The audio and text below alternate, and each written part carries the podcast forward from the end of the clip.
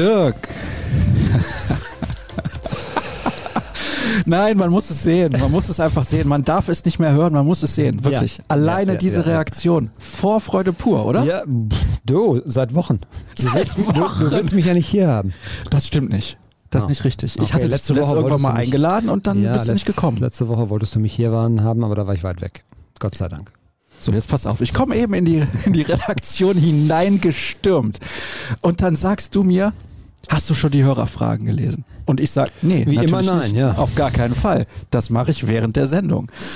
Und dann sagst du, die Leute haben gesagt, wir sollen nicht so viel über meinen Urlaub reden. Natürlich werden wir jetzt minutenlang nur über deinen Urlaub faseln, ist doch logisch. Ich weiß gar nicht, was da los ist. Es gibt auch viele, die schreiben, ja, das am Anfang mit dem Vorgeplänkel, das ist immer super. Das ist mal was anderes, das ist ein humoristischer, also nennen wir es jetzt mal, humoristischer Einstieg in die Sendung. Nicht immer direkt so hardcore-mäßig sofort alles über die Profis und wie viel Kohle sie verdienen und so weiter und so fort. Und dann sagst du, ja, es gibt aber auch Leute, die sagen, bloß nicht über den Urlaub reden. Das ist ja, ich glaube, das ist ja egal, was du machst. Ne? Also ähm, reden wir jetzt lange über Nico Schulz. Ach, ey, warum redet ihr so lange über einen Spieler, der überhaupt keine Rolle spielt und so weiter. Man äh, muss nur gucken, dass man den Mittelweg findet ne? und dann den Nerv der Leute damit vielleicht trifft. So, wir haben jetzt hier da ein Screen, das kann man natürlich nicht sehen. Also wir können den sehen. Die Leute, die es bei YouTube gucken, können es auf gar keinen Fall sehen. Aber da steht jetzt ganz groß. Hier kommen Fragen aus dem Chat. Ich weiß nicht, welcher Chat gemeint ist. Eben standen da ein paar Fragen, die fand ich deutlich lustiger als das, was jetzt da steht. Da steht nämlich einfach nur ganz groß, mehr Privates. So. Du bist umgezogen nach Dortmund. Ja, aber das ist schon länger her. Ach so. Habt ihr das schon behandelt? Das haben wir schon besprochen. Du hattest nicht von meinen Parkplatzproblemen gehört, oder? Nee. Ja. Aber die Hörer schon, deswegen möchte ich Sie nicht nochmal damit belangen. Hier sind die Themen. Zum Beispiel wird gefragt, wie viel Follower hat Cedric mittlerweile? Oder sehr spannend finde ich auch, in China ist ein Sack Reis umgefallen. Was sagt Jan Age Fjordhoff dazu? Er wird wahrscheinlich Alfie Haaland mal fragen, wie der das bewertet und wie man da noch vielleicht ein bisschen Geld rausschlagen kann für Erling. Ja. In Norwegen ist jetzt Reis aber nicht so an der Tagesordnung, oder? Weiß gar nicht. Die essen wahrscheinlich mehr so deftiges Fisch. Deftiges und Und zum Fisch. Beispiel Knödel auf der Alm im Zillertal. Nein, da gab es natürlich Kaiserschmarrn. Du hast doch nicht nur Kaiserschmarrn gegessen, eine Woche lang nur Kaiserschmarrn. Mittags auf der, äh, mittags auf der Hütte während der Mittagspause. Gab es Kaiserschmarrn, abends gab es dann auch nochmal was anderes. Ich mag sehr gerne Käsespätzle. Ja. Ich auch. Schön, dass wir uns da einig sind. Das kann aber nicht reichen. Das sind jetzt nur drei Minuten, die wir verplempert haben. Haben wir mehr Zeit für den BVB? Mm, Muss doch Nein, so muss das denn los. ausgerechnet diese Woche sein? Ja. Es steht ja so ein Klassiker an. Oh, ich mache mach vorher noch eben ein, ein, ein, eine Zusammenfassung. Also die Woche war sehr schön. ja, Fünf Tage. Äh, mittags wurde der Schnee sehr sulzig. sulzig, das habe ich so noch nie gehört. Kanntest, kanntest du nicht das Wort? Nein. Das ist unter Skifahren, aber also weich. Weich. Es waren im Tal tatsächlich 25 Grad, so wie hier auch. Und, Ist doch ähm, schön. Selbst auf 2400 Metern wurde es dann mittags sulzig. Da ist die Luft aber ganz schön dünn gewesen für dich. Die wurde dann beim, bei der Abfahrt, bei der letzten, wurde sie sehr dünn. Da musste ich mich sehr konzentrieren, weil ich hasse das. Ich mag keinen sulzigen Schnee. Wer mag das schon? Ja. Also morgens um acht, wir waren sehr früh oben und das, äh, das war immer super. Da war die Pisten total gut präpariert und ähm, haben dann drei, vier Stunden richtig gut fahren können. Danach war dann bisschen in der Sonne sitzen angesagt. Ist aber jetzt nicht so fürs Klima, ne? So Skifahren da mitten im Sommer Mhm. gefühlt. Ja, nee, äh, ja, generell muss man sich ja bei Skifahren auch Gedanken machen über Natur, logischerweise, klar. Das ist so. Ja. Ich hatte noch was anderes. Ach ja, die Baseball-Saison hat ja auch wieder angefangen. Deine New York Mets Mhm. haben die beste Bilanz in der ganzen Major League Ja, Baseball. wir haben ja auch reichlich Kohle ausgegeben. Das Jetzt heißt ja nix. trotzdem der beste Pitcher noch verletzt. Von daher sehr erfreulich, ja. Also, ja gut, du weißt ja selber, wie das ist. Ne? Die waren, glaube ich, in der vergangenen Saison bis Anfang September äh, auf Platz 1 der National League East oder wo sie spielen und dann haben sie trotzdem die Playoffs nicht erreicht. Baseball-Saison 162 Spiele, da ist es dann relativ egal, ob du die ersten sieben oder acht äh, ganz gut gewinnst und spielst. Hinten raus wird es dann interessant. Und du guckst aber ja alle 162 Spiele deiner Nein, auf keinen. Fall. Ich äh, habe noch gar keins gesehen. Sehr enttäuschend. reichen in dieser frühen Phase reichen mir tatsächlich die Zusammenfassungen und die Ausschnitte.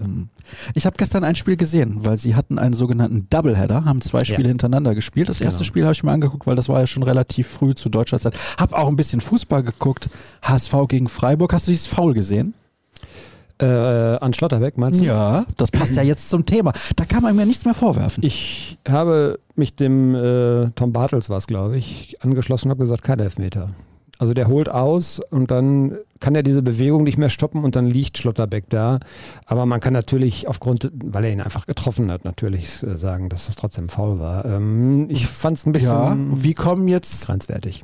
Du und Dirk Bartels, hätte ich jetzt beinahe gesagt. Das ist natürlich Tom völlig Bartels. falsch. Tom Bartels hatte allerdings gestern auch ein HSV-Trikot an. Äh, so- Oh, ich so das Gefühl. Obacht, Obacht, liebe Hörer. Oh, das ist starker Tobak. Holst du da gerade gegen den Kollegen aus? Das wird ja dann immer schnell Nein, er hat gesagt, ähm, Kollegenschelte ist nicht erlaubt. Das ist ja Kritik jetzt. Er ja hat, keine Schelte. äh, er hat, ich würde das mal so formulieren, er hat tatsächlich natürlich mehrfach rausgestrichen, wie gut eigentlich der HSV aufgestellt ist gerade, dass aber trotzdem die Ergebnisse nicht stimmen. Und es war in diesem Spiel tatsächlich, und da gebe ich ihm dann sogar recht, äh, es war in diesem Spiel tatsächlich so, dass sehr, sehr viel gegen den HSV gelaufen ist. Also sie waren eigentlich ganz gut im Spiel.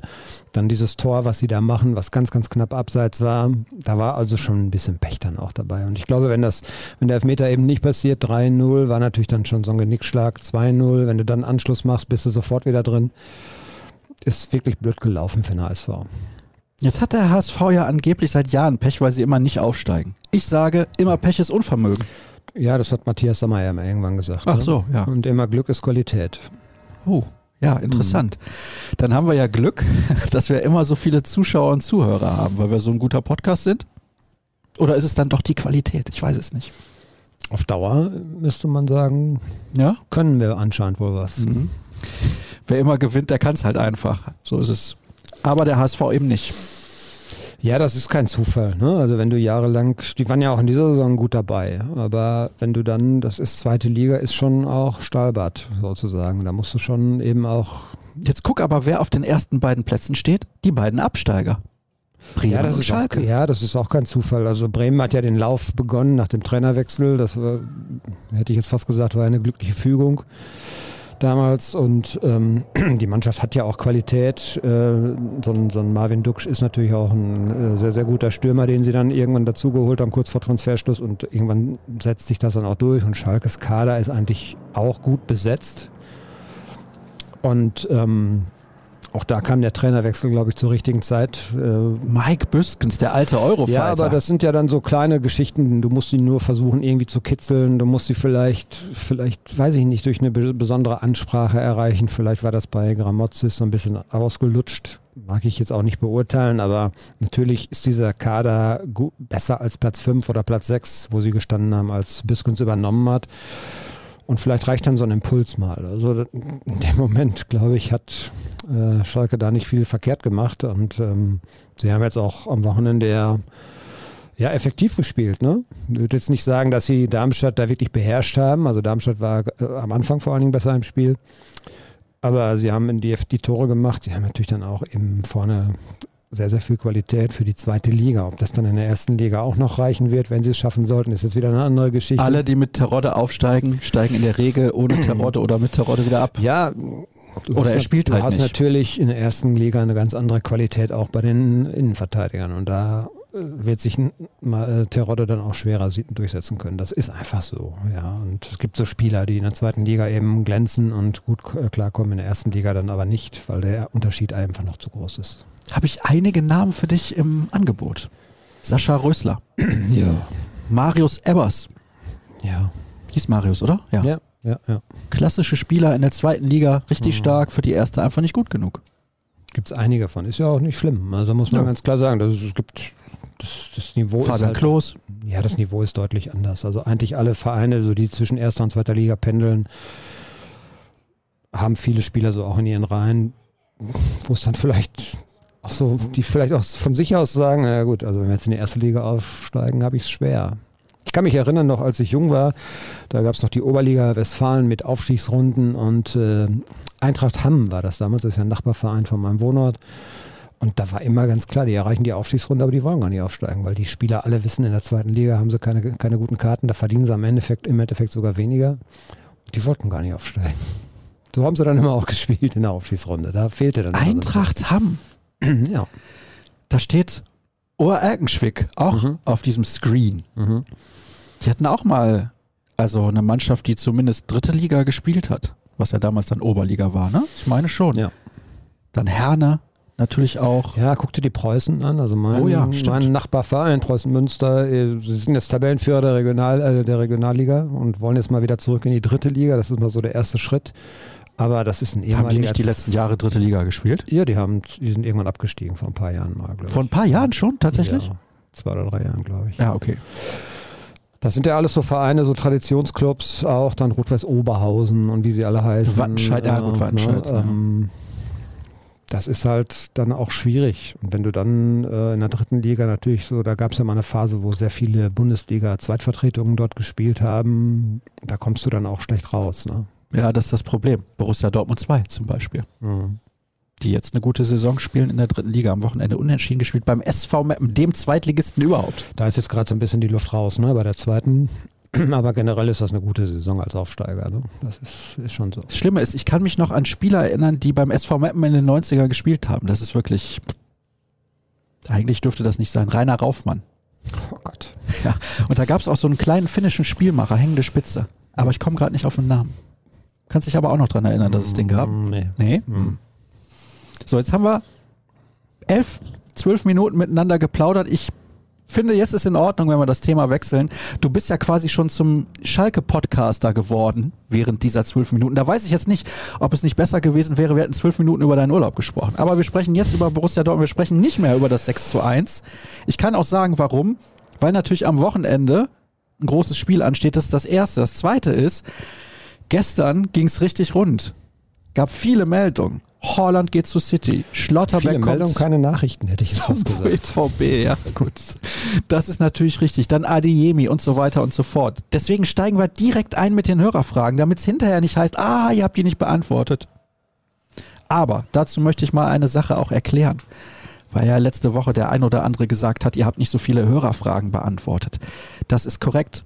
Wir können aber auch nicht jede Woche zehnmal beantworten, was ist mit Holland, geht Nico Schulz.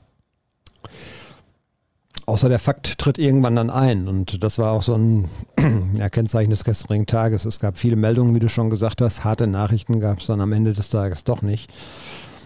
Mm, Nur aber Tendenzen, das kann man glaube ich schon sagen. Also, dass Nico Schlotterbeck dann irgendwann das BVB-Trikot tragen wird, da müsste schon sehr, sehr viel schiefgehen, wenn das nicht äh, passieren sollte. Allerdings hat der Spieler gestern Abend dann auch, er hat es ja mehrfach auch schon gesagt. Und ähm, ich glaube, dass, wir haben es doch so formuliert, es äh, ist, glaube ich, so ein Agreement auch zwischen den Vereinen. Äh, Freiburg hatte gestern ein wichtiges Pokalspiel und ähm, sie kämpfen noch um die Champions League in der Bundesliga und haben jetzt sogar das Pok- Pokalfinale dann irgendwann noch vor der Brust. Und ich glaube, dafür wollen die einfach auch keine Unruhe haben und haben das deshalb ähm, so defensiv sozusagen äh, gehalten. Aber ich glaube, dass die Entscheidung eigentlich gefallen ist. Und ähm, da wird nichts mehr dazwischen kommen. Kurze Zwischenfrage an der Stelle. Freiburg oder Union Berlin, wer soll Pokalsieger werden? RB Leipzig, ne? Soll? Oh, das war jetzt Ja, deine Antwort auf diese soll, Frage. Soll, also ja, ich weiß, dass ich da in Wespennest steche, äh, aber ich guck, ich guck RB Leipzig tatsächlich manchmal ganz gerne, weil sie spielen einfach auch guten Fußball. Über die Art und Weise, wie die äh, hier in diesen Bereich dann gekommen sind, kann man diskutieren und muss man auch diskutieren. Das ist sicherlich nichts, was eine Fanseele äh, von Traditionsvereinen sozusagen höher schlagen lässt. Das kann ich auch verstehen. Ähm, aber der Fußball, den sie spielen, den kann man sich schon ganz gut angucken. Ne? Und ich fürchte, dass äh, ich fürchte, dass Union Berlin da, wir zeichnen ja am Mittwochmittag auf, ähm, in dem Abendspiel heute nicht als Sieger hervorgehen wird. Aber wer weiß, vielleicht. Ich bin eh für Freiburg im Finale, von daher spielt das keine ja, das Rolle. hätte natürlich, das wäre natürlich eine richtig geile Nummer. Ne? Das muss man wirklich ganz klar sagen. Und ich sehe sie auch nicht chancenlos, egal wer es dann, äh, wer es dann am Ende wird. Und wenn es wirklich auch Leipzig wird, ähm, Freiburg hat schon in dieser Saison enorme Qualität gezeigt und immer wieder auch beständig Qualität auf den Platz gebracht.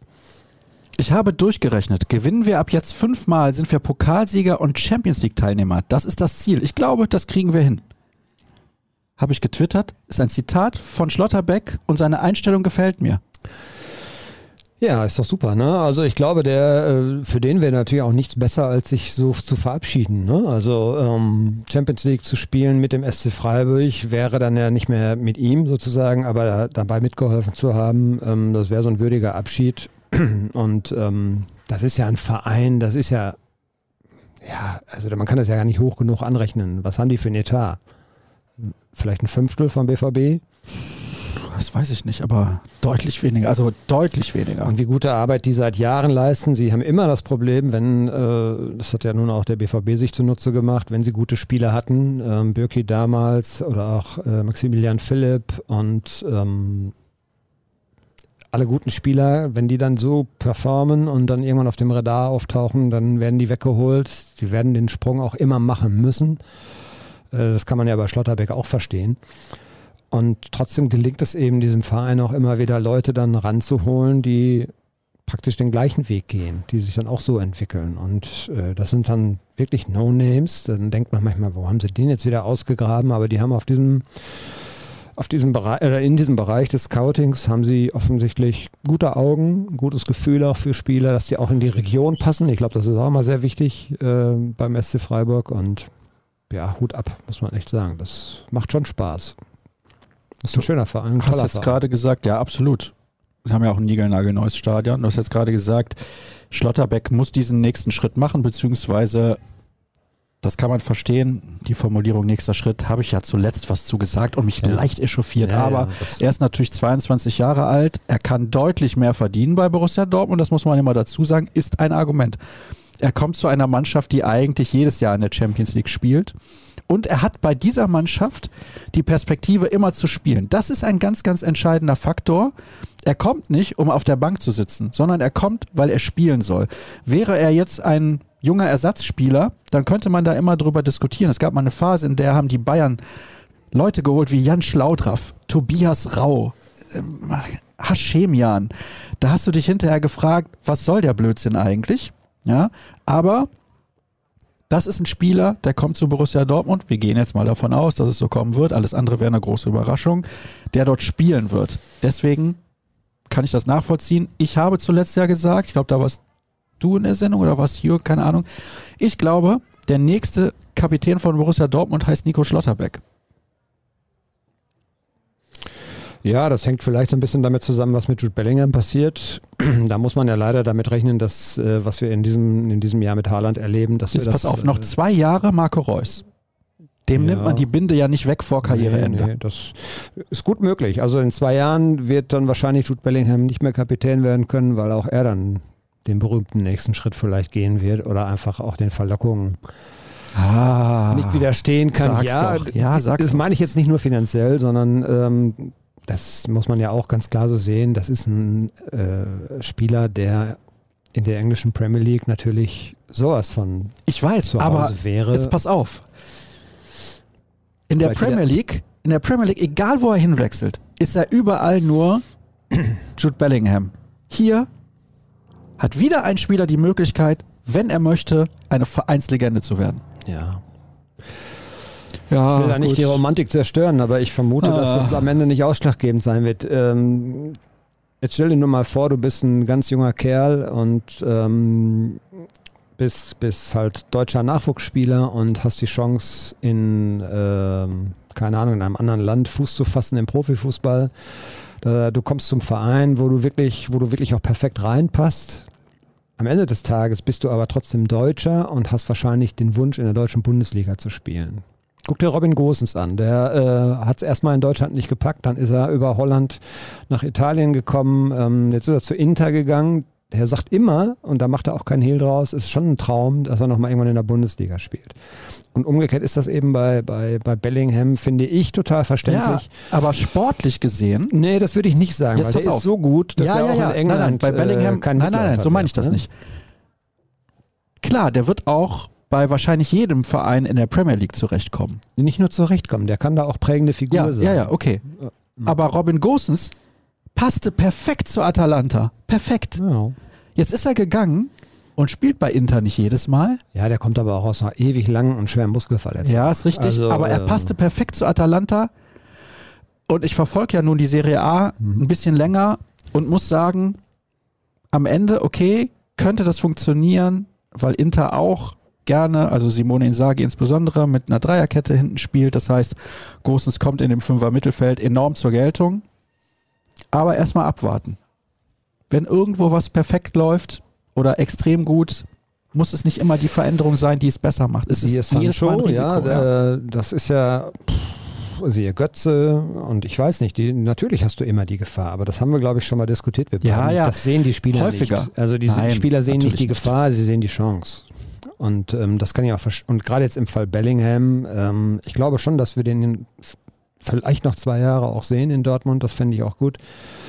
Aber ich glaube, man muss schon damit rechnen, dass es irgendwann, wenn er sich so weiterentwickelt, dann auch die Summen, die gehandelt werden, er besitzt keine Ausstiegsklausel, dann wirst du kommst ja als irgendwann, wenn das, wenn das Vertragsende naht, kommst du als äh, Verein natürlich auch in Handlungszwang. Und ähm, das, ja, man muss das jetzt nicht herbeischreien, aber könnte, es wäre für mich keine Überraschung, wenn der halt irgendwann äh, wieder nach England geht. Aus den Gründen, wie ich gerade schon gesagt habe, dass er da dann nochmal deutlich mehr verdienen kann, ist eine andere Geschichte. Das wird für ihn wahrscheinlich auch gar nicht so, so sehr ausschlaggebend sein. Das will ich nicht immer gleich unterstellen. Aber da spielen eben so Faktoren. Du kommst daher, du bist da groß geworden. Äh, Das ist die Liga, auf die du schaust. Und ähm, da muss man ja auch jetzt mal ganz klar sagen, die Premier League, dass, dass die Anziehungskraft hat für viele Spieler, das ist ja auch nicht verwunderlich. Ähm, aber das ist Zukunftsmusik. Wir, wir haben den Spieler, glaube ich, mindestens noch zwei Jahre. Wir haben ja nur deshalb da jetzt drüber geredet, weil es um die Ja. Kapitänsbinde geht. Für mich ist eigentlich Bellingham idealer Kapitän auch. Natürlich, müssen wir nicht drüber reden. Ähm, aber wie du schon gesagt hast, ich glaube, dass Marco Reus nochmal verlängern wird. Da wird man eine gute Lösung finden. Und dann nimmt man ihm die Binde auch erstmal nicht ab. Und dann sind wir wieder ein Jahr weiter. Dann müssen wir mal gucken. Das glaube ich eben auch. Und deswegen mein Tipp, meine Prognose, vielleicht lehne ich mich da ein bisschen weit aus dem Fenster. Der nächste Kapitän von Borussia Dortmund ist Nico Schlotterbeck. Hältst du dagegen, Dirk? Das ist die Ja, alles entscheidende Frage hier im Podcast. Nein, das ist ja, ach, das ist so viel Spekulation. So ein Transfer Ja, kann ja ist auch doch mal. jetzt so ein deine Chance. Ja, aber so ein Transfer kann ja auch mal schief gehen. Das, da muss man ja auch mal sagen. Ja, Also ich gehe all in hier jetzt. Ja, aber vielleicht entwickelt sich das ja alles gar nicht so, wie man sich das erhofft hatte, sowohl von seiner Seite als auch von BVB-Seite. Das ist sehr, sehr viel Theorie gerade. Ähm, Ja. Der ist auf jeden Fall ein Spieler, der ja durch, dadurch auch auf, mehr, auf, sich, auf, auf sich aufmerksam gemacht hat, so langsam, dass er, ähm, so ein, äh, ich hätte fast gesagt, so ein kesses Kerlchen. Also der weiß schon, was er will in dem Alter, der ist schon sehr selbstbewusst und von daher ist er natürlich einer, der so, ein, äh, so, eine, so eine Rolle auch ausfüllen könnte. Und er wird sich ja, er wird sich eindeutig auch weiterentwickeln in Dortmund. Ähm, das ist auch so ein, so ein Fakt. Ich glaube, du hast ein ganz anderes Trainingsniveau.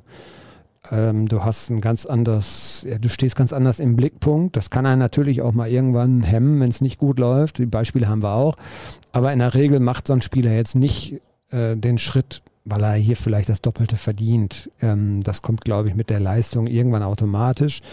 Ähm, das ist, äh, glaube ich, auch nicht sein primäres, äh, primären, primärer Grund, warum er diesen Schritt jetzt geht, sondern der will einfach fußballerisch eine Weiterentwicklung haben, weil er natürlich auch Nationalspieler ist, noch nicht in der Position, wo er Stammspieler ist. Und ähm, das sind ja so Karriereschritte, die man dann auch geht. Also ich glaube, es ist eine ganz logische Geschichte, wenn du so dermaßen herausstichst in einer Mannschaft, die dann doch eher eine, äh, ja, eine Underdog-Rolle, würde ich jetzt mal sagen, oder eine kleinere Rolle. Borussia Dortmund hat eine ganz andere Strahlkraft. Und du spielst, wie du es schon gesagt hast, immer Champions League. Das ist die große Bühne und da wollen die alle hin. Und deshalb ist das voll verständlich, dass er diesen Schritt geht. Und ist auch gut, dass er den Schritt nach München nicht geht. Das wäre nämlich dann wahrscheinlich wirklich nur der monetäre Punkt. In München, wie du es schon gesagt hast, äh, weiß ich nicht, ob er regelmäßig so spielen würde. Kann auch sein, dass er hier nicht regelmäßig spielt am Anfang, weil du hast immer noch die Situation auch mit Mats Hummels und Mats Hummels würde ich jetzt nicht abschreiben, um Gottes Willen. Der wird auch davon profitieren, wenn die Konkurrenzsituation äh, größer wird. Aber natürlich ist das auch eine perspektivische äh, Geschichte, weil Hummels äh, Karriere sich ja doch dem Ende entgegenneigt. Ich stelle jetzt die Frage nochmal. In Anbetracht der Tatsache, welche Argumente du gerade geliefert hast, Hältst du dagegen? Ich sage, Nico Schlotterbeck ist der nächste Kapitän von Borussia Dortmund nach Marco Reus. Ja oder nein? Hältst du dagegen? Na, ich weiß es nicht. Ich kann ich dir nicht sagen. Ich weiß es wirklich nicht. Also ich würde es nicht ausschließen, aber äh, ist auch in, auf jeden Fall für mich jetzt nicht so der Selbstläufer, dass es so Nö. passiert. Wie gesagt, ich lehne mich damit aus dem Fenster, Ja.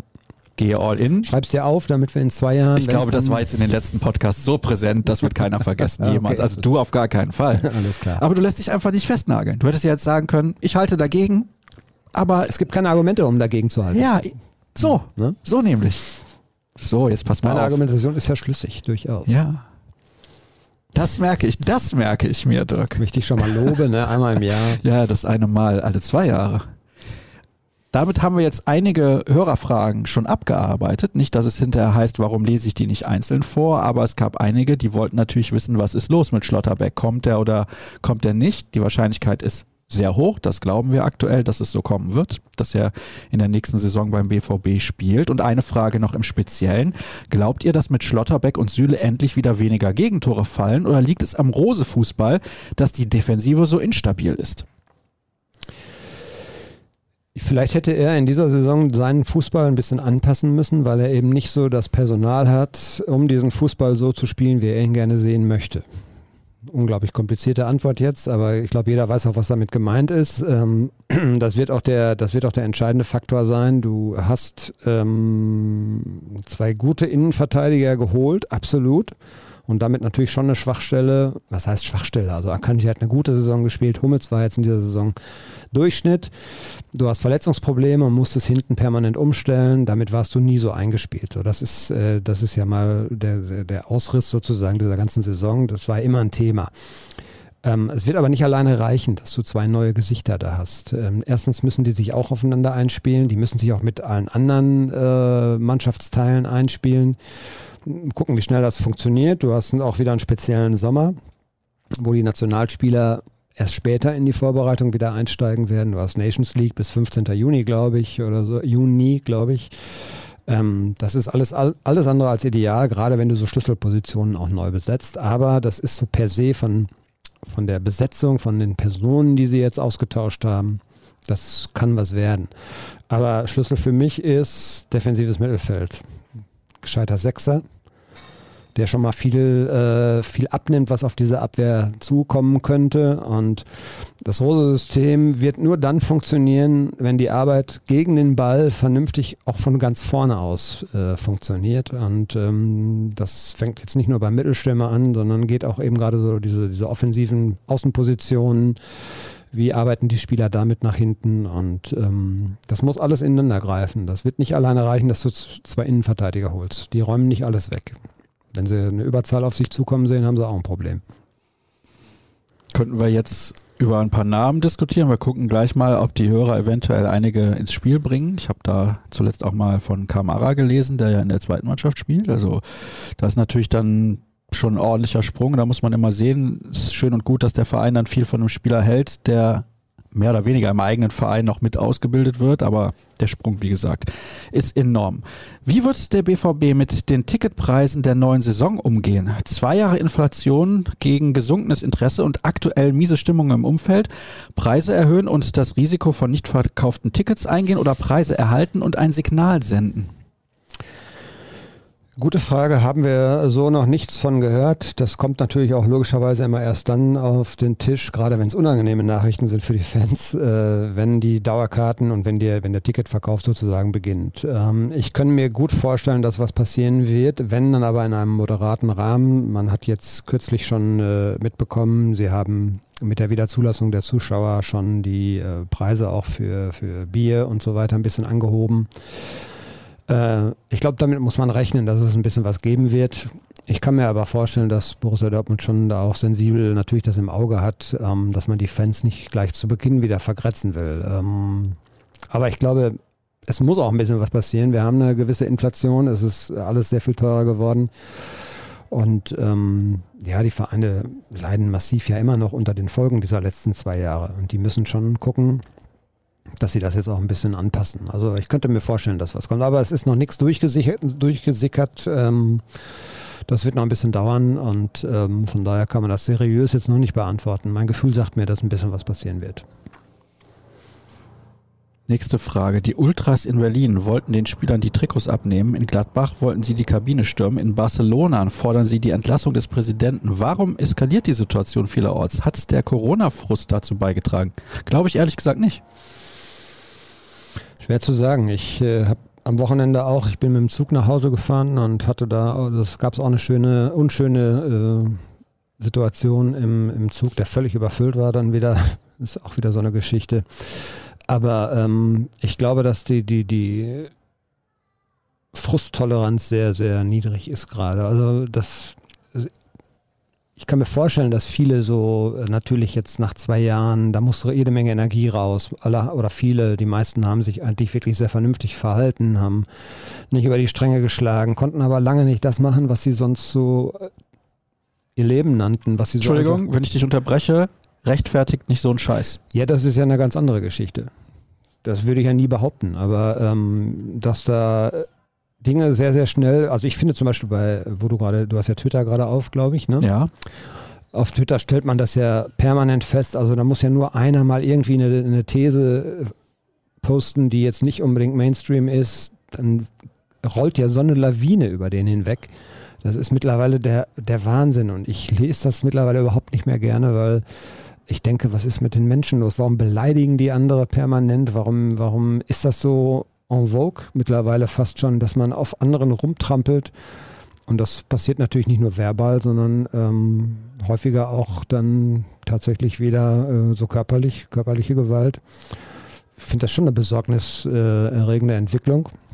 Aber war das früher anders oder haben wir es einfach nur anders wahrgenommen, weil wir eben nicht das Internet zur Verfügung hatten? Kann ja auch sein. Ja. Überleg mal, wie in den 80er Jahren die ja, Hooligans in den deutschen Stadien gewütet haben. Das wollte ich gerade sagen. Ich habe da auch schon ganz andere Geschichten miterlebt. Da, da hast du vollkommen recht. Ähm, ich bin ja mal in einem Zug gefahren, wo jemand wirklich erstochen worden ist, in, im Waggon hinter mir, äh, also im Prinzip 20 Meter hinter mir. Äh, das war auch an den Ende der 80er, glaube ich. Ähm, klar hatten wir diese Zeiten auch immer schon. Aber diese Aggressivität, auch beim Fußball, ich, ich erinnere jetzt auch an diese, Becherwurfgeschichte in Bochum und generell, dass äh, Wie Leute, kommt man denn darauf, einen Becher zu werfen? das es tut mir leid. Ja, das musst du und mir nicht fragen. Ehrlich, ich bezahle 100.000 Euro, Euro, Geldstrafe, glaube ich, ne? Ich bezahle für den VfL Bochum, ich oder? Ich bezahle 5 Euro dafür, ein Bier zu äh, kriegen und schmeiße es dann äh, vor mich. Ganz ehrlich? Werde ich nie begreifen, aber ist Sie so. können es ja identifizieren mit Kameras, würde ich jetzt mal behaupten. Mhm. Keine Ahnung. Soll der die 100.000 Euro zahlen? Hat er ja verursacht, diesen Schaden. Dann macht das nie wieder jemand. Doch, doch. Das wird, ja, dann sollen das, die das immer ja, bezahlen. Es wird natürlich dauern, aber irgendwann wird das, wird, das, wird das vielleicht dann weniger. Aber wir sind ja da an so einem generellen Punkt. Warum ist Fußball so ein, so ein äh, Treffpunkt von solchen Leuten? Das hast du ja in anderen Sportarten nicht so extrem. Geht ja, zum Handball. Handball geht das geht zum, das ja gar zum nicht. Zum Basketball. Ich war bei der DEG beim Eishockey. Ähm, das war damals ähm, Düsseldorf gegen München, glaube ich. Irgendwie auch, äh, war jetzt nicht Kölner EC oder so, was ja auch ein Derby ist und eine Riesenrivalität. Aber da wird sich nicht so benommen. Jetzt könnte man sagen, hast du wirklich alle Idioten dieser Welt nur beim Fußball vereint? Ich habe keine Ahnung, warum das so ist, aber es ist tatsächlich so. Wir haben, ich weiß nicht, die Geschichte habe ich glaube ich auch schon mal erzählt. Ich habe, da habe ich noch in Münster gearbeitet. Da haben wir äh, Derby Münster gegen Essen ganz schlimmes Problemspiel. Wir hatten ja jetzt äh, kürzlich erst diesen Abbruch auch in Essen. Und da haben wir nachher Bilder unseres Fotografen gesehen, wie auf den Tribünen, an den Zäunen, mit hasserfülltem Gesicht war da ein Mensch und mein Kollege sagte, ey, das ist ein Nachbar von mir. Der ist Rechtsanwalt völlig entglittene Gesichtszüge und da denkst du, muss der das jetzt vielleicht, was der in der Woche an, an Energie nicht los wird, muss der das auf dem Fußballplatz loswerden und dann, ja, dann fragst du dich wirklich, was ist da los? Ne? Du hast es in anderen Sportarten nicht so extrem wie im Fußball, aber da sind wir jetzt bei einer Diskussion, da könnte man eine, eine, eine ganze eigene Sendung von machen, glaube ich. Ja, das ist ja auch der Plan, weil ich muss im Sommer auch mal in Urlaub. Da müssen wir vorproduzieren. Das ist eine gute Idee. Wir haben ja schon geplant, WM 90 Spezial. Mhm. Da kannst du dich aber nicht mehr dran erinnern, weil das zu lange her ist.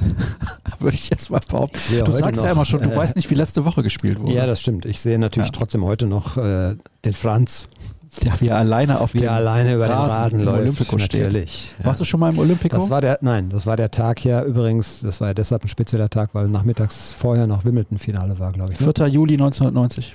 Ist das korrekt? Ja, Boris Becker gegen Stich, war das gegen Stich? Weiß ich gar nicht mehr. Nein, das war 91. ah, okay. Das muss ja dann Edberg gegen Stich gewesen sein.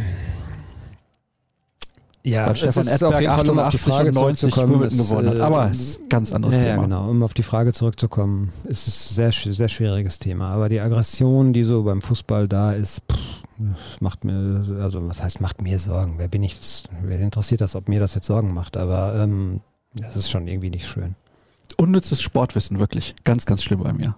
Auch kein Mensch so, so Ich sage Informationen. immer, wenn ich jetzt noch kleine Kinder hätte, meine sind ja groß, äh, das würde ich denen nicht zumuten. Dieses unnütze Sportwissen? Nein, dieses äh, Theater beim Fußball. Du Ja. gehst zum Fußball, willst einen schönen Nachmittag haben und äh, hast hinterher traumatisierte Kinder vielleicht.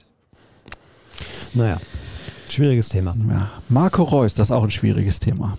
Gründet die Marke Repeat und bringt funktionelle Getränke ähnlich zu Powerade in vier Geschmacksrichtungen auf den Markt. Warum nutzt ein Sportler und Multimillionär seine Reichweite, um jungen Menschen Zuckerwasser zu verkaufen?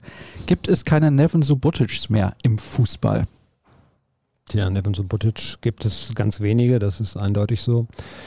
Ähm, ich glaube nicht, ich, ich weiß nicht, welche Motivation dahinter steht. Wir haben das, äh, wir haben das letzte Woche ja mitbekommen und haben auch irgendwie ja, erst geschmunzelt, dann den Kopf geschüttelt und gedacht, okay, was soll das jetzt noch? Muss Marco Reus das wirklich noch machen? Der hat auch schon so genug Geld verdient. Ob es dann tatsächlich ein Zuckerwasser ist, ist eine andere Geschichte. Dass er, auf Nächstes jeden Fall Thema, seine Dirk. Populä- dass er auf jeden Fall seine Popularität nutzt, nutzt äh, das ist ja unbestritten. Dass, äh, Zu viel Werbung schon an der Ja, Stelle. genau. Moin, wieder mal eine Frage aus dem kalten Dänemark, der beste Podcast aller Zeiten und dann noch, jetzt pass auf, mit dem Halbgott. Dirk, Your Highness Krampe. Frage, wäre es denkbar, dass wir nächste Saison noch mehr intensives Training sehen werden, um Verletzte schon vor dem Spiel auszuräumen? Ich glaube, dass sich tatsächlich viel tun wird, auch in dem Bereich. Ähm, das ist noch nicht kommuniziert, aber es wird Veränderungen auch im Stab rund um die Mannschaft geben. Und ich glaube, ähm, es war in dieser Saison so eine Geschichte, die sich halt gegenseitig bedingt hat. Dadurch, dass du viele verletzte Spieler hattest, konntest du keine hohe Intensität beim Training äh, haben. Es fehlen halt immer auch richtig wichtige und gute Spieler, die eine hohe Trainingsintensität ähm, gewährleisten und eine Konkurrenzsituation im Training. Und dadurch, dass diese Spieler immer wieder verletzt waren und wieder zurückkommen mussten, waren sie am Ende nicht richtig fit. Ähm, ich finde schon, dass man in den Spielen gesehen hat, dass Borussia Dortmund schon beißen musste, auch am Ende immer, dass ähm, da vielleicht ein Stück auch fehlt.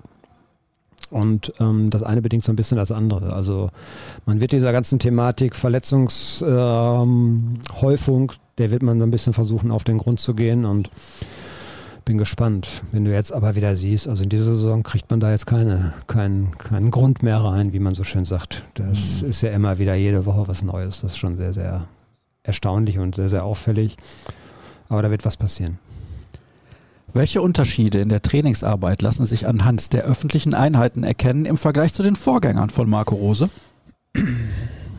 Ja, das ist ganz schwer zu sagen, weil selbst die Einheiten, die wir sehen dürfen, sind dann oftmals ähm, so Einheiten nach dem langen freien Wochenende gestern zum Beispiel. Das, äh, das war dann so eine Art Aktivierungseinheit, wo die Spieler nach zwei freien Tagen erstmal wieder so ein bisschen den Motor hochgefahren haben sozusagen und ähm, die richtigen Trainingseinheiten, in denen taktisch, in denen äh, konzeptionell gearbeitet wird, die kriegen wir in der Tat kaum noch zu sehen. Wir haben oft auch oft auch nur die, die Regenerationseinheit sozusagen nach einem Spiel oder die, das Spielersatztraining, wie das dann so schön heißt, wo die, wo die Reservisten dann spielen. Spielersatztraining. Von daher sehr, sehr schwer zu bewerten. Ähm, was mir immer im Gedächtnis bleiben wird, ist, wie akribisch Thomas Tuchel trainiert hat. Damals konnten wir auch noch ein bisschen häufiger gucken. Ähm, der hat wirklich so auf Millimeter, hätte ich fast gesagt, Millimeter hätte ich fast gesagt, bestimmt aber auf Zentimeter oder Meter. Positionierung war ja ein großes Thema bei ihm. Er hat also die Spielfelder ja auch, er hat auch verrückte Spielfelder zum Beispiel markiert. Er hat immer so weiße Bänder gehabt. Das war dann kein Rechteck oder mit Kreide, sondern er hat immer weiße Bänder gehabt. Und dann waren die Spielfelder auch schon mal wie ein Fünfeck oder sowas. Die waren alle ganz merkwürdig, weil es ging einfach darum, dass ein Spieler äh, einfach instinktiv dort steht, wo er ihn auch haben möchte. Und dass der andere Spieler weiß, auch wenn ich das nicht sehe, ich kann da hinspielen, weil da steht einer. Und das hat keiner so akribisch gemacht wie Thomas Tuchel. Und das, den Erfolg hat man sehr, sehr schnell gesehen damals. Das war schon beeindruckend. Und ähm, von daher sticht er so ein bisschen so in meiner Wahrnehmung da raus. Ansonsten ist das Training mittlerweile bei allen Trainern, das, das hat man bei Favre auch gesehen, ähm, da sind dann Nuancen, die sich unterscheiden. Es wird sehr, sehr verdichtet. Das stellt man ja auch fest, wenn man mal von der Tribüne auf das Spielfeld runter guckt, dass sich das rund um, ich würde mal sagen, einem Bereich von 20 Metern vor und hinter der Mittellinie sehr verdichtet. Die Abwehrreihen rücken vor, die offensiven Reihen pressen früh und man hat oft so freie Räume dahinter Richtung Torwart. Der Torwart geht dann auch schon sehr, sehr weit aus dem Tor, einfach weil das Spielfeld sich auf einem sehr, sehr kleinen Bereich abspielt oder das Spiel. Und das sieht man auch schon im Training, dass man sowas eben trainiert, dass äh, unglaublich äh, Reaktionsschnelligkeit dadurch logischerweise trainiert wird. Du bist auf sehr, sehr engem Raum, hast kaum Zeit, einen Ball anzunehmen und in Ruhe zu verarbeiten, sondern da findet sehr, sehr viel auf dem instinktiven Wege statt, dass man eben Spieler dahingehend trainiert, dass sie wissen, auch wenn ich es jetzt nicht wahrnehme, weil ich dafür gar keine Zeit habe, weiß ich, da steht jemand und da kann ich den Ball hinspielen. Und das machen mittlerweile alle Trainer so. Und dann gibt es Nuancen, ähm, wie früh laufe ich an, wie, wie aggressiv laufe ich an und so weiter. Das äh, unterscheidet sicherlich noch so einige Trainer. Favre war ja zum Beispiel ein Ballbesitzfanatiker. Der hat das nicht so extrem äh, forciert und Rose möchte das schon sehen. Und das werden wir, glaube ich, nächstes Jahr, wenn er dann vielleicht ein Personal auch dazu äh, zur Verfügung hat, was er dann auch ausgesucht hat und was dann auch vielleicht besser zu dieser Philosophie passt, werden wir, glaube ich, dann schon auch häufiger sehen. Hallo, Best of All Podcasts. Ihr müsst fünf Spieler aus dem aktuellen BVB-Kader verkaufen und könnt dafür fünf neue verpflichten. Wer käme dafür in Frage? Finanzielle Lage des BVB dabei beachtend. Viele Grüße von Wolfgang. Wir grüßen zurück und verkaufen Holland, Akanji, Nico Schulz, hm, Axel Witzel läuft der Vertrag aus, den verkauft man ja im klassischen Sinne nicht. Und Vielleicht so fünf Spieler ersetzen. Ja, ersetzen das einfacher. Also die vier auf jeden Fall. Mhm. Jetzt pass auf, Torgan Hazard. Ja, ist jetzt keine Überraschung, den hätte ich auch genannt. Ah ja, tatsächlich. ja, ja, der ist so oft äh, verletzt man muss ja heute mit der Formulierung dieser, dieser Wortwahl vorsichtig sein, aber ich sage immer, mit dem gewinnst du keinen Krieg.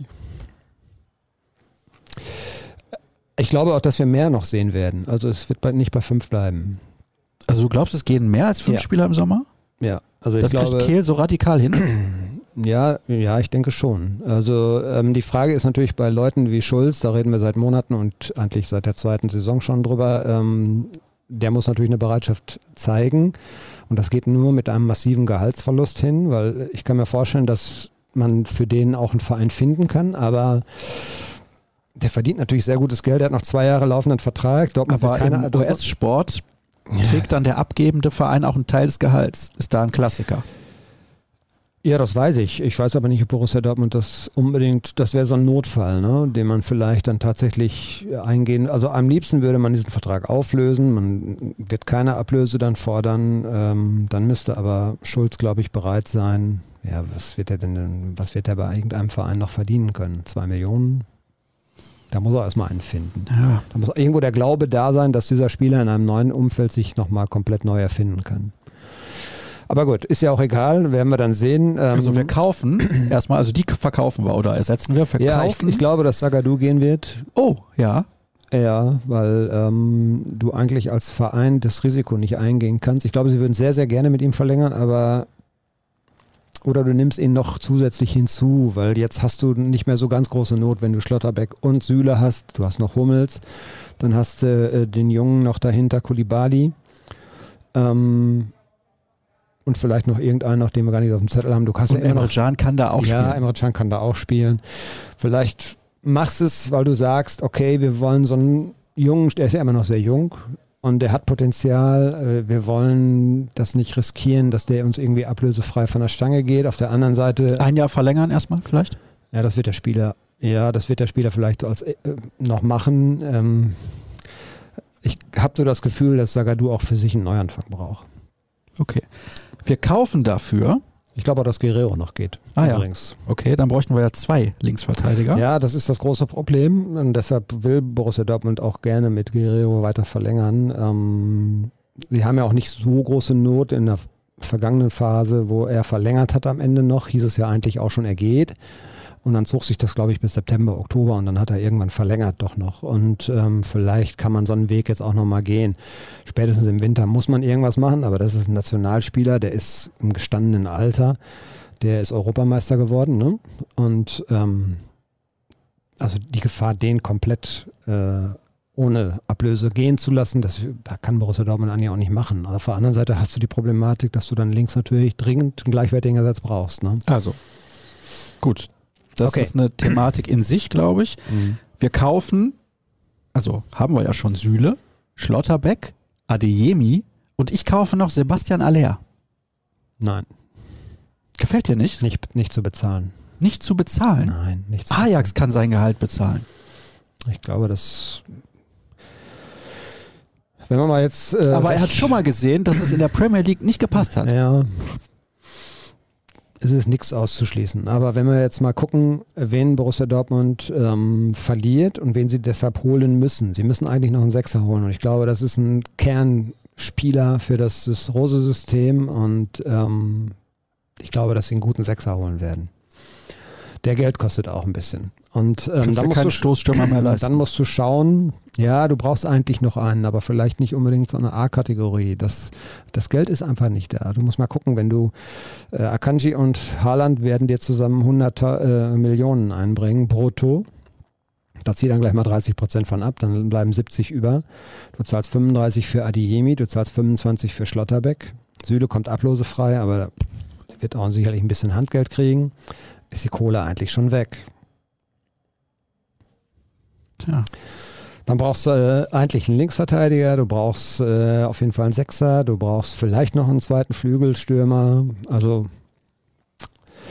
könnte schwierig werden. Aber wir waren noch nicht fertig. Du hast. Äh, fünfte Mann fehlt mir halt noch. Fünfte Mann fehlt dir noch. Ich hätte halt Zakaria aus Gladbach geholt, aber der spielt jetzt bei Juve, habe ich schon mehrfach gesagt. Ja, du brauchst auf jeden Fall. Du brauchst einen richtigen, guten Sechser. Und ich, ich habe ja bei vier Leuten schon mein ganzes Geld wieder ausgegeben. Ja, ja. Was soll ja, ich denn machen? Der Rose hat ja nun auch schon diverse Namen mal genannt. Kalajdzic. Ich weiß nicht. Wird hier genannt übrigens, deswegen habe ich den mal reingeworfen. Wird der BVB in diesem Sommer eine Auslandstour absolvieren? Bitte um kurze Antwort. Ja. Und wohin? Ist noch nicht raus. USA oder Asien wahrscheinlich. Nein.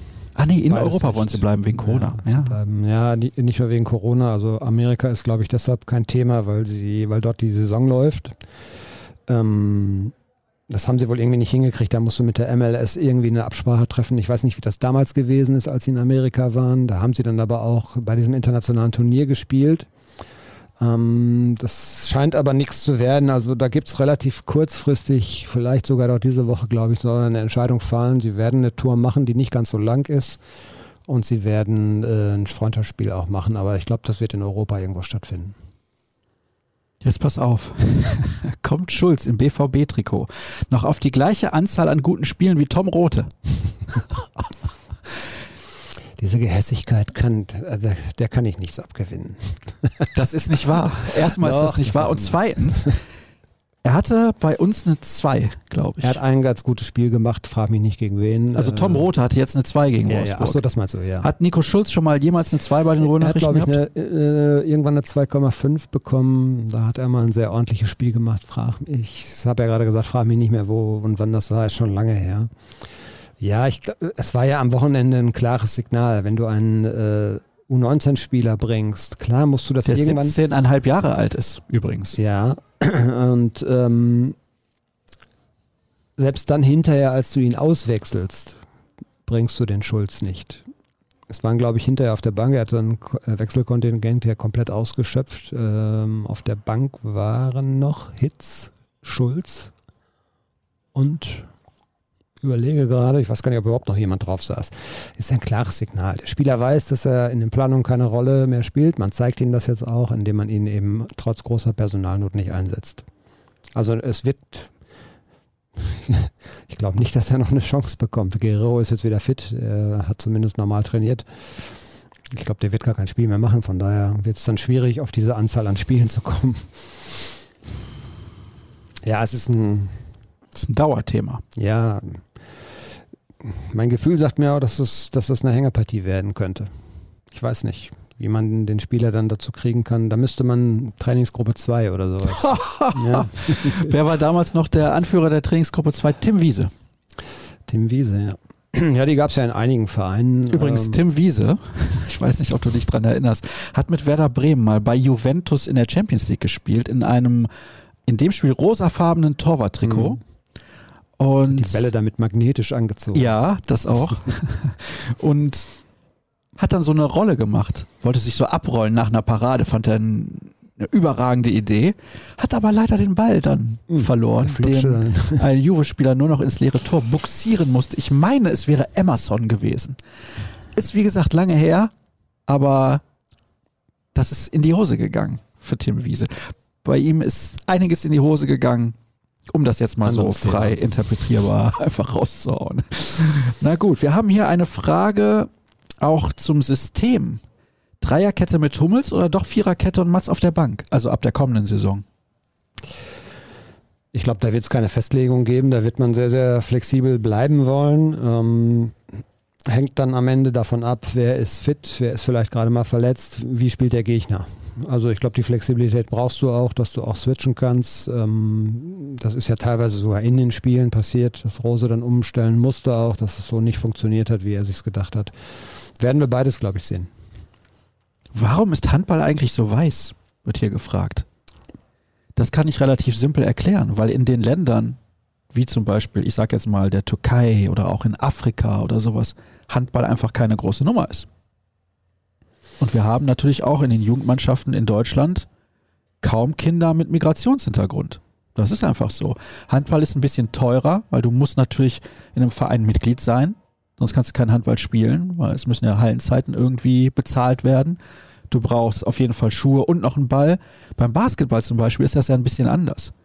Also da gehst du raus, da hast du irgendwo einen Korb, der hängt da, einer bringt einen Ball mit und dann wird drauf losgezockt. Ja. Fußball sowieso. Also das als Erklärung. Gilt das? Ja. Kann man so stehen lassen, oder? Mir. Ja. Nachtrag. Meine bisherige Szene der Saison ist der Wegtragegriff von Maric Rose im Bayern-Spiel. Boah, ist aber jetzt lange her. Die Frage habe ich gelesen und habe mir gedacht, äh, okay, welche Szene der Saison hast du so im Kopf? Und da fiel mir. Oh, jetzt musst du wieder diesen kleinen Pömpel dran machen, der dir runtergefallen ist, oh. Dirk. Sonst sind alle deine Antworten zerkratzt. Vier vielleicht?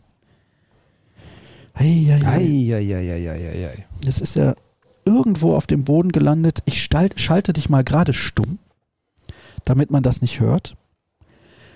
Weil, wie gesagt, sonst ist alles zerkratzt, was du sagst. Nichts mehr sendbar. Ich sehe ihn aber tatsächlich hier auch nicht.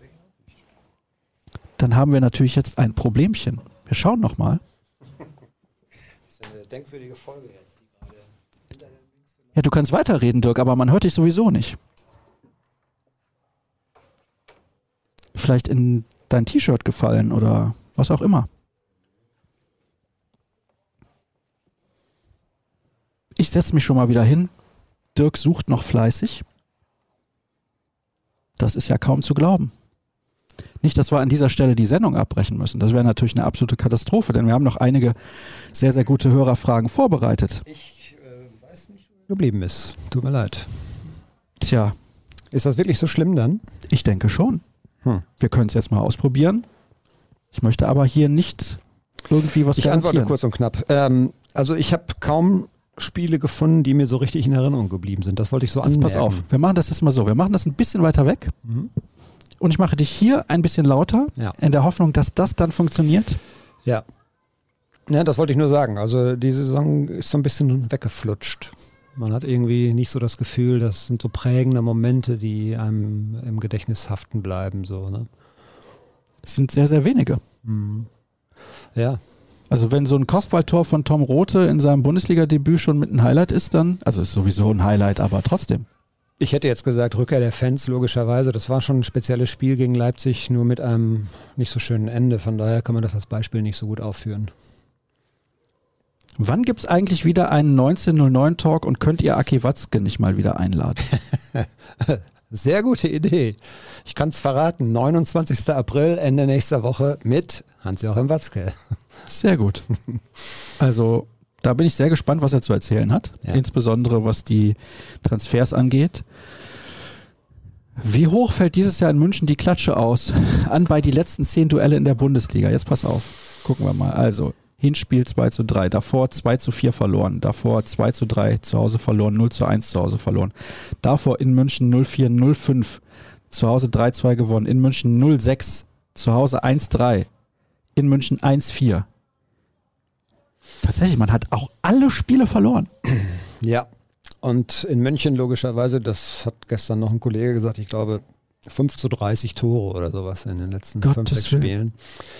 Ja, ich glaube, dass die Bayern am Wochenende richtig heiß sein werden, weil das ist natürlich schon noch eine spezielle Geschichte, um deren auch unbefriedigende Saison so ein bisschen zu retten. Ne? Du äh, wirst zwar Meister, aber Bayern spielen ja keine tolle Saison. Ne?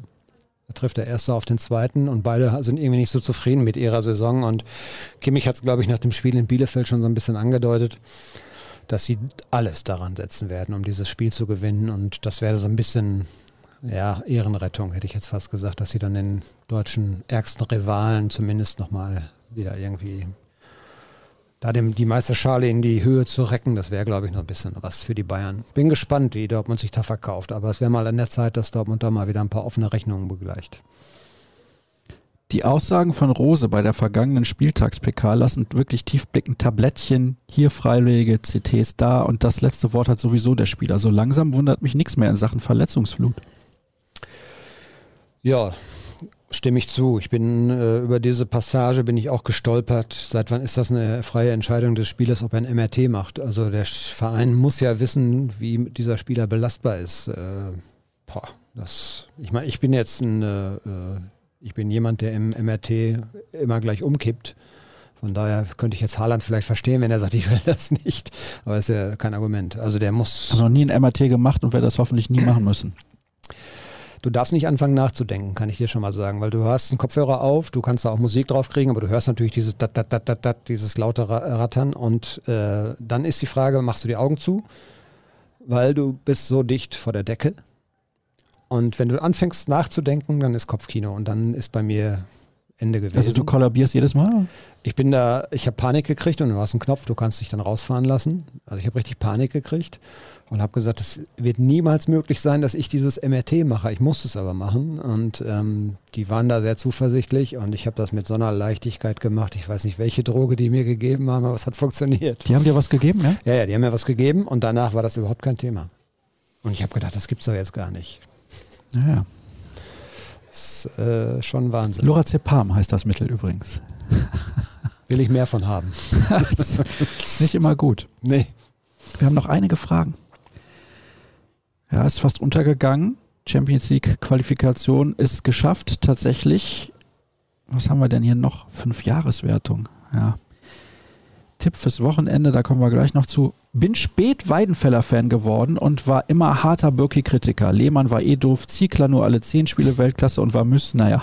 Auf jeden Fall überzeugt mich Kobel bislang komplett und der ist noch lange nicht am Ende seiner Entwicklung. Stimmt ihr zu? Ja. Ja, wir haben ja auch schon mehrfach drüber gesprochen und ähm, da ging es nicht darum, ob das kein guter Torhüter ist. Der ist ein guter Torhüter, aber ob man dieses Geld im vergangenen Jahr nicht an anderer Stelle hätte sinnvoller einsetzen können. Und Nein. ich glaube, äh, so rückbetrachtend müssen wir sagen, das war eine goldrichtige Entscheidung. Ähm, ein Kehltransfer übrigens. Ja, nicht nur, das habe ich, ich habe das ja auch mal als Kehltransfer bezeichnet und dann äh, kriegte ich äh, den dezenten Hinweis, dass natürlich auch Michael Zorg dann noch seine Rolle Wir haben nicht gesagt, dass er nicht beteiligt gewesen wäre. genau, also natürlich ist es immer eine gemeinsame Entscheidung, aber Kehl hat schon vehement drauf gedrängt und ähm, ja, gutes, gutes Gefühl, gutes Fingerspitzengefühl vom, vom Sebastian Kehl. Guter Transfer, Torwart, der noch lange nicht am Ende ist, glaube ich, der kann auch noch mehr sich entwickeln. Ich höre übrigens Dirk in einer guten Tonqualität. Also falls das die letzten fünf Minuten nicht so geklappt haben sollte, bitten wir das zu entschuldigen. Wir hoffen, wir finden dieses Teil wieder. Das ist, wie gesagt, sehr, sehr wichtig. Aber gut. So, was haben wir denn noch? Wir haben noch einige Fragen. Huiuiui. Aber ein paar beschäftigen sich noch mit Schlotterbeck. Ein paar schreiben auch, man hätte früher junge Spieler reinwerfen sollen. Siehst du das auch so? Ich meine, jetzt kann er das machen. Also jetzt nicht im Bayern-Spiel, aber in den Spielen danach. Nee, sehe ich nicht so, weil du musst dafür einen richtigen Moment finden und äh, das ist super schwierig und in der Phase, wo ähm, du vielleicht dringend die Punkte auch brauchtest, wo Champions League Qualifikation noch äh, so ein bisschen offen war, ähm, wo du auch Ergebnisse, gute Ergebnisse brauchtest und das hängt auch immer so ein bisschen vom Gegner ab. Wen haben die vielleicht da?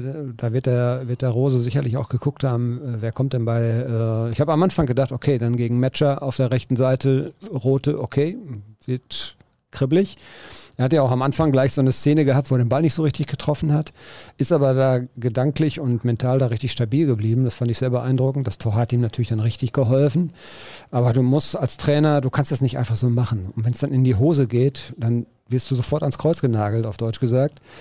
Ähm, das muss schon irgendwie ein gutes, gutes Feeling so sein, dass du denkst, ja, jetzt kann ich es mal machen. Und das war eigentlich der perfekte Zeitpunkt gegen Wolfsburg. Jetzt muss ich nochmal schauen. Da kommen noch ein paar Fragen. Stichwort Stoßstürmer. Das verlegen wir vielleicht mal auf die kommende Woche. Was haben wir denn hier noch? Ja, nochmal Nico Schulz. Hm. Holland. Ach so, wir haben noch gar nicht über Erling Holland heute gesprochen tatsächlich. Wir warten auf die Entscheidung. Ja, ich glaube, gestern kam wieder die Meldung, jetzt sei er aber wirklich bei Manchester City. Klar. Aber er geht zu City, oder? Er geht, glaube ich, zu City. Ähm, und dann kam aber direkt hinterher, ja, aber es muss noch über das Gehalt verhandelt werden, es müssen noch über die Boni verhandelt werden, es müssen noch über die Beraterhonorare. Sein Papa möchte auch gerne Geld. Das ist alles so, jetzt noch, pass mal auf, Dirk. Jetzt pass mal auf. jetzt habe ich ins Westennetz gestochen. Jetzt oder? raste ich komplett aus. Ja, ja, müssen wir nicht. Äh, wir sind uns da einig. So, 70 Millionen Euro für Raiola und den Vater. Ja. Haben diese noch alle? Na, ja, wenn das alles stimmt, haben sie sie nicht alle. Warum kriegt denn der Vater noch Geld? Tja, weil er sein Erbgut sozusagen weitergegeben Der Sohn hat. verdient genug. Ja. Der war selber Fußballprofi. Das ist ja der größte Witz. Der hat in der Premier League gespielt, selbst. Anscheinend nicht gut genug gewesen. Das ist ja der Grund meines Erachtens, warum sich auch Menschen, die dann ab und zu mal darüber nachdenken, wem sie dahin anhimmeln und wen sie hinterherlaufen, warum sie sich irgendwann vielleicht auch mal abwenden. Ich sehe da schon auch eine Gefahr, muss man ganz klar sagen. Also das kannst du keinem normalen Menschen mehr verkaufen. Ich habe die Geschichte schon mal erzählt, dass wir jemanden kennen, der tatsächlich für seine Dauerkarte jedes Jahr einen Kleinkredit aufnehmen muss. Und das nimmt solche Züge an, das ist völlig daneben. Tut mir leid. Und ähm, es, ist, es gibt einen Grund. Die, die Fans sind ja auch überdrüssig der ganzen Geschichte. Die wollen eine Entscheidung haben und dann ist der Spieler weg. Der ist gut. Der hat auch hier wirklich sein Herz auf den Platz gelassen. Ich überhaupt nicht behaupten, dass der irgendwie jetzt nur noch mit halber Gesch Geschichte dabei ist. Der hat wichtige Tore geschossen und dem Verein auch so einen, so einen Schub und einen Impuls auch gegeben. Erinnere dich mal an sein allererstes Spiel da in Augsburg. Eingewechselt, drei Das Tore die gemacht. ohne, ohne Erling Haaland hätten sie das verloren und einige andere Spiele logischerweise auch. Wo, er Wo warst du damals? Ich war da. Ah, du warst da. Ich war da und äh, Ich war in Stockholm. war vorher tatsächlich, gebe ich zu, ein bisschen skeptisch. Habe gedacht, ah, kommt, der kommt aus der österreichischen Liga. Den Namen hatte man mal gehört. Ich habe die Champions League-Spiele gesehen. Es war schon ein guter Typ, aber gut, das ist Bundesliga. Erstmal abwarten und dann kommt er dahin. Das war der Wahnsinn. Das war wirklich der Wahnsinn. Also alles gut. Die zwei Jahre sollte man genießen. Die hat er hier auch gut performt. Anders kann man das nicht sagen. Aber ich glaube, die mehr, große Mehrheit ist froh, wenn es vorbei ist und wenn es eine Entscheidung gibt. Und das ist sehr schade, dass es so ist. Ja, Ich saß damals neben einem norwegischen Journalisten im Medienzentrum der Handball-EM in Stockholm. In diesem Stadion wurde gespielt und da saß halt zufällig ein Norweger neben mir und fragte so, wie läuft's denn mit Holland da gerade beim Spiel? Und ich sagte, ein drittes Tor schon gemacht. Und natürlich dann die Brust sehr schwer angeschwillt des Kollegen, voller Stolz, dass Holland da direkt so durchstartet. Wir wissen, was daraus geworden ist. Stundengehalt soll bei 3.571 Euro liegen. Schnäppchen. Dafür würde ich auch zwei Stunden im Monat arbeiten. Ja. ja, es ist. Oder sagen wir mal drei. Also wir müssen keine Moraldiskussion führen, weil die führt ja auch zu nichts. Du findest Leute, du findest tatsächlich, ich habe das in einem Kommentar so formuliert, das Schade ist es, dass es am Ende so sein wird, dass er einen Verein findet, der das auch noch erfüllt. Hast du jetzt eine Zerrung, wird hier gefragt, vom Kollegen Heiko Wasser nach deinem Urlaub? ich habe mich, kann, kann, der Heiko, äh, kann dem Heiko noch persönlich sagen, natürlich akribisch seit Weihnachten schon mit Skigymnastik auf diesen Urlaub vorbereitet. Nein. Ich wäre sehr froh, dass ich hatte eine Zerrung so vier Wochen vorher, tatsächlich, weil ich äh, irgendwie bei der Gartenarbeit einen falschen Tritt gemacht habe. also von daher war heilfroh, dass der Knochen gehalten hat. Ich habe keine Zerrung, habe es überlebt. Hier wird nochmal geschrieben, 18. Muskelverletzung beim BVB für Guerrero gerade. Ja. ja. gut. Ich weiß nicht, ob es tatsächlich schon die 18. Du hast ja an der, an der, an der, äh, ich weiß nicht, da ging es glaube ich nicht um Guerrero, aber als dann gefragt wurde, was hat denn war das so Guerrero? Weiß ich nicht. Und Rose sagte, ja, was kann der schon haben bei uns in dieser Saison? Was haben denn alle? Also natürlich sind die alle richtig angepisst, auf Deutsch gesagt. So. Marius Wolf hat im Sport 1 Interview verraten, dass er in seiner Kindheit BVB-Fan war und hat auf jedem seiner Trikots DD. Er war sein Liebling. Welche BVB-Legende ist eigentlich euer Lieblingsspieler? Ich bin BVB-Fan seit 94. Ich werfe mal Kagawa und Cola in den Raum. Ich glaube, glaub Stefan Chapuisat. Das ist einfach. Den habe ich super gerne spielen. Ich habe auch Rositzky sehr gerne oh spielen oh, ja, sehen. Ja. Äh, der war einfach, äh, weil der was ganz anderes gebracht hat damals in diesen Verein, so an, an Spielkunst. Und der war ja so ein, so ein Mozart, hätte ich fast gesagt. ja. Auch wenn er Schnitzel genannt wurde, war er eher das Steak. Das ist allerdings tatsächlich, tatsächlich nicht korrekt. Diesen Spitznamen hatte er nie. Nee? Nein, innerhalb der Mannschaft auch Ach, nicht. guck mal. Ja, ich habe ja. das, das war ja noch aus der, aus der Ferne sozusagen. Äh, das habe ich ja noch nicht so intensiv mhm. verfolgt. Also, äh, persönliche Sympathie, Teddy de Beer. Ja. Töfter Typ einfach. Haben wir auch, ähm, weil man auch eine enge Bindung zu solchen äh, Spielern hat. Es gibt viele sicher richtig gute Spieler, die, zu denen man keine, keine richtige Bindung aufbauen konnte. Ähm, einerseits, weil ich da noch nicht gearbeitet habe. Zweitens, heute ist es sowieso schwerer, eine Bindung aufzubauen. Ich äh, bin ein absoluter Fan von Sven Bender, weil das ein Art einfach, ja, das ist schon, das passte gar nicht mehr so in diese heutige Zeit, finde ich. Weißt du, so die, diese Identifikation mit dem Sport, diese Hingabe, der hat sich immer wieder, ich habe ihn ja mal gefragt, sag mal, Sven, bist, du bist doch auch jetzt nicht mehr so ganz jung, du bist permanent irgendwie, hast du was, weil du einfach, wie so ein Irrer in die Zweikämpfe geht. Und da hat er gesagt, ja, aber wenn ich das nicht mache, dann bin ich ja auch nicht mehr derselbe Spieler. Ne? Und also, das ist so aus dieser neueren Zeit einer, der mir sehr sympathisch war. Ich habe noch heute Kontakt auch zu ihm, unregelmäßig. Und ähm, ähm, ja, Chapuisat, Rositzky, Fleming Paulsen mhm. habe ich auch gerne gesehen. Aber auch äh, so andere Typen eben, die dann vielleicht nicht unbedingt so die, diese Filigranen waren. Äh, ich war selber Verteidiger, von daher sind auch solche Leute, die einfach Fußball arbeiten und die anderen so ein bisschen den Rücken frei halten. Die sind mir schon immer sehr sympathisch. Nico Schulz. Ich habe den Transfer damals nicht, ja. nicht bejubelt, ja. aber ich, nee, ich fand du hast den, erstmal eine äh, Party geschmissen. Ich habe gesagt, guter Transfer. Und ein Tablettchen reingeworfen. Tablettchen, ja. Hat leider, hat leider nicht. Wie vom MRT. Ja. Das war eine Frage, die war eigentlich nur auf dich gemünzt, ja. wenn wir jetzt mal drüber nachdenken. Wahrscheinlich. Ja. Komm, wir reden noch kurz über das Spiel gegen die Bayern. Ja, ich hätte bis vor einer Woche halt gesagt, selten so ein unwichtiges äh, Gipfeltreffen äh, wie in diesem Jahr.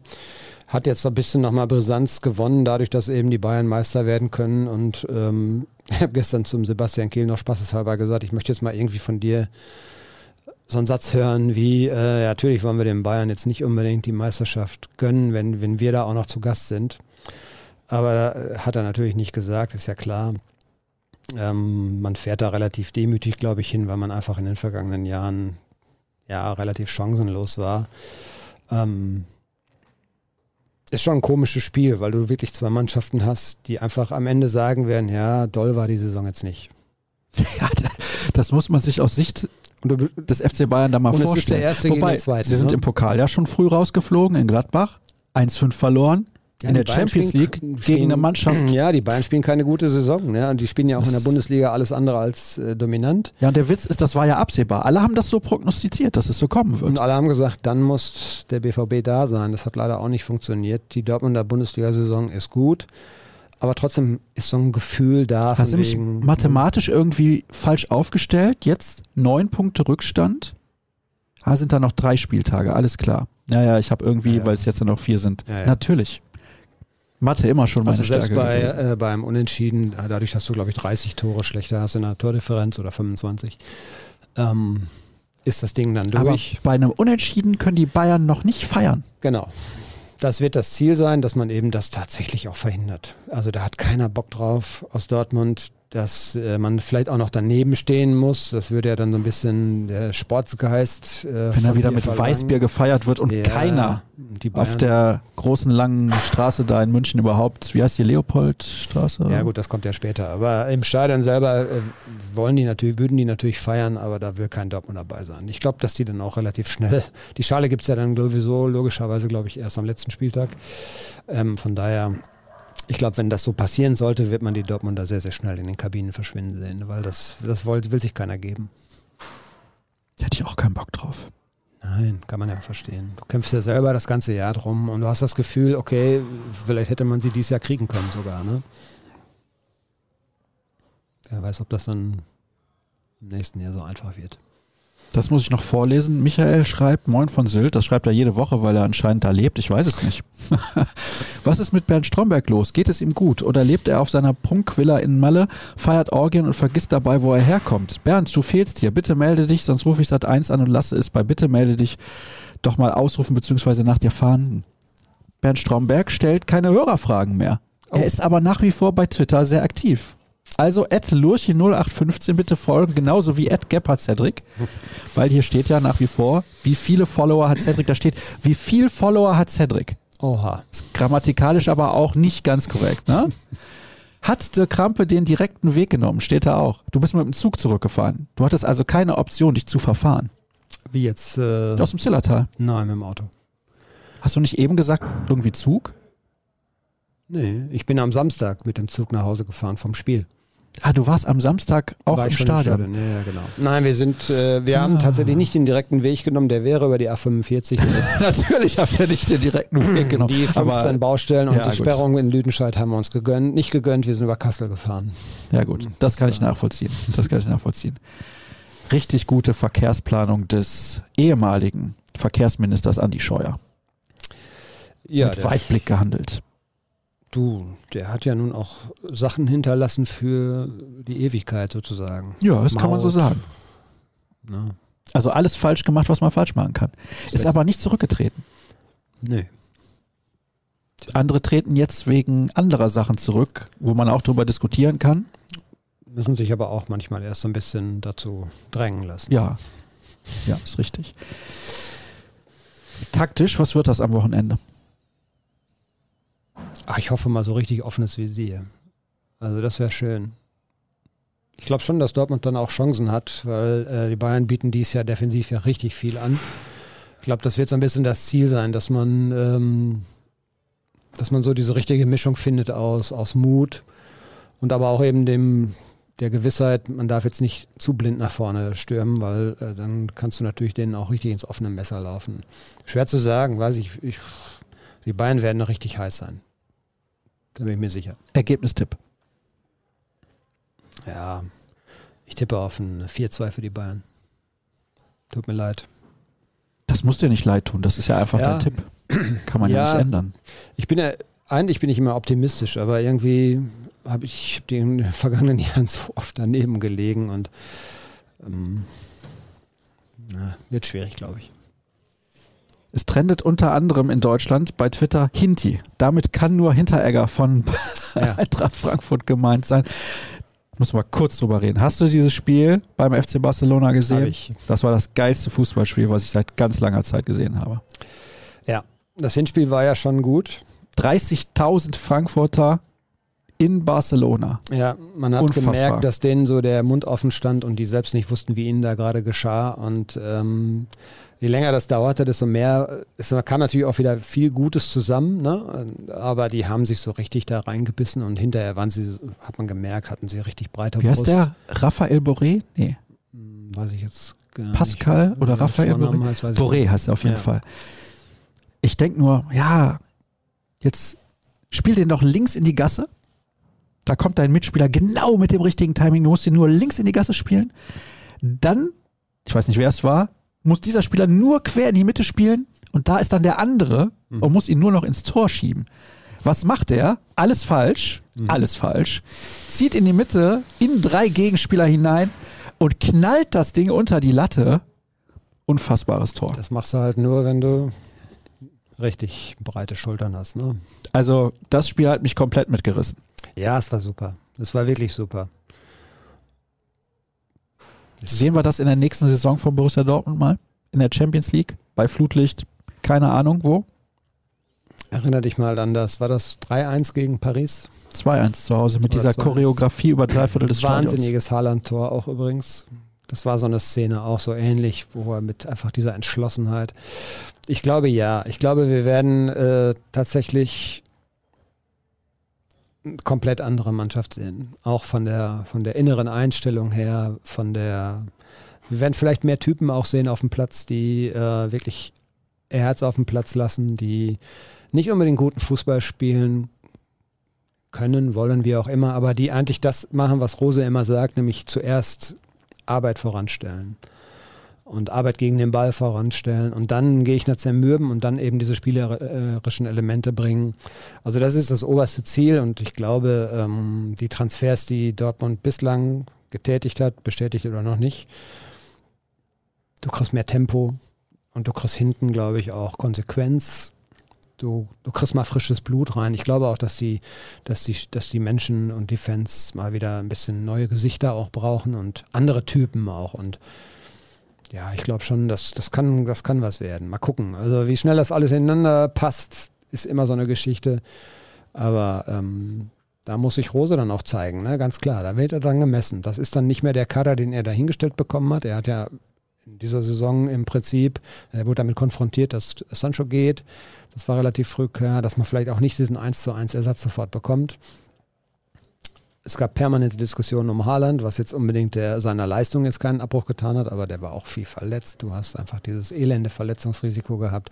Also es ist auch ein bisschen viel gegen den BVB gelaufen in dieser Saison, aber die haben, glaube ich, erkannt, wo sie arbeiten müssen, dass sie einfach diese, diese ein bisschen verkrusteten Sachen auch aufbrechen müssen, dass sie neue Impulse haben müssen, dass sie neue Gesichter haben müssen, neue Figuren, mit denen die Fans sich identifizieren können und dass man ein bisschen drastischer ein bisschen was verändert. Und ich glaube, wenn das gelingt, dann wird es eine schöne, eine schöne Saison. Eine Stunde 17 wird hier gerade auf dem Gerät angezeigt. Sehr lang. Wahnsinn, oder? Ja. Ist der gar nicht so lang vorgekommen? Deutlich Nein, wenn- länger. Also wir könnten ja auch jetzt noch über zig Themen weiterreden. Das natürlich. Äh, es ist immer, es ist immer gut und wir haben jetzt auch wieder ein bisschen was an Themen gehabt. Ne? Es gab mal so eine Phase, wo auch sich immer sehr, sehr viel darüber äh, darauf konzentrierte, was ist mit dem, was ist mit dem, was ist mit dem. Jetzt ist mal wieder ein bisschen was passiert. Äh, wir blicken so ein bisschen auf Saisonende und ähm, von daher war das sehr kurzweilig. Das denke ich auch. Wir haben zwölf Minuten. Vorgeplänkel gehabt, du erinnerst dich. Dann habe ich gesagt, jetzt reden wir über Fußball. Da kann sich keiner beschweren, wir hätten zu viel über andere Themen geredet. Ist das richtig? bist du nochmal wieder ein bisschen. Äh, Wollte ich nur noch gesagt haben. Ja, du bist mal ein bisschen abgeschweift, aber Ja, zwischendurch kann man das ja auch mal machen. alles gut. So, Kevin Kiska möchte Mittagessen und möchte jetzt gleich auf den Stopp-Knopf drücken bei der Aufnahme. At RNBVB, at Dirk Krampe, at Sascha Staat, natürlich at Gebhard Cedric, ganz, ganz wichtig. Ruhrnachrichten.de, dort könnt ihr gerne ein Plus-Abo abschließen, jeden Tag um 6.30 Uhr BVB Kompakt. Am Wochenende wieder die Live-Show, unsere RN-Vorschau. Die blickt dann nochmal ein bisschen ausführlicher voraus auf das Spiel gegen die Bayern. Das bekommt ihr alles auf unserer Internetseite und auch bei YouTube. Das war's. Danke an dich, Dirk. Und Sehr ja, gerne. nächste Woche hören und sehen wir uns wieder. Tschüss. Tschüss.